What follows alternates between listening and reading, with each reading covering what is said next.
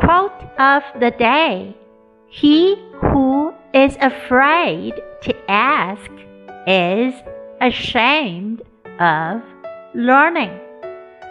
Danish proverb.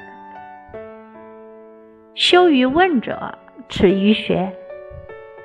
He who is afraid to ask is ashamed of learning.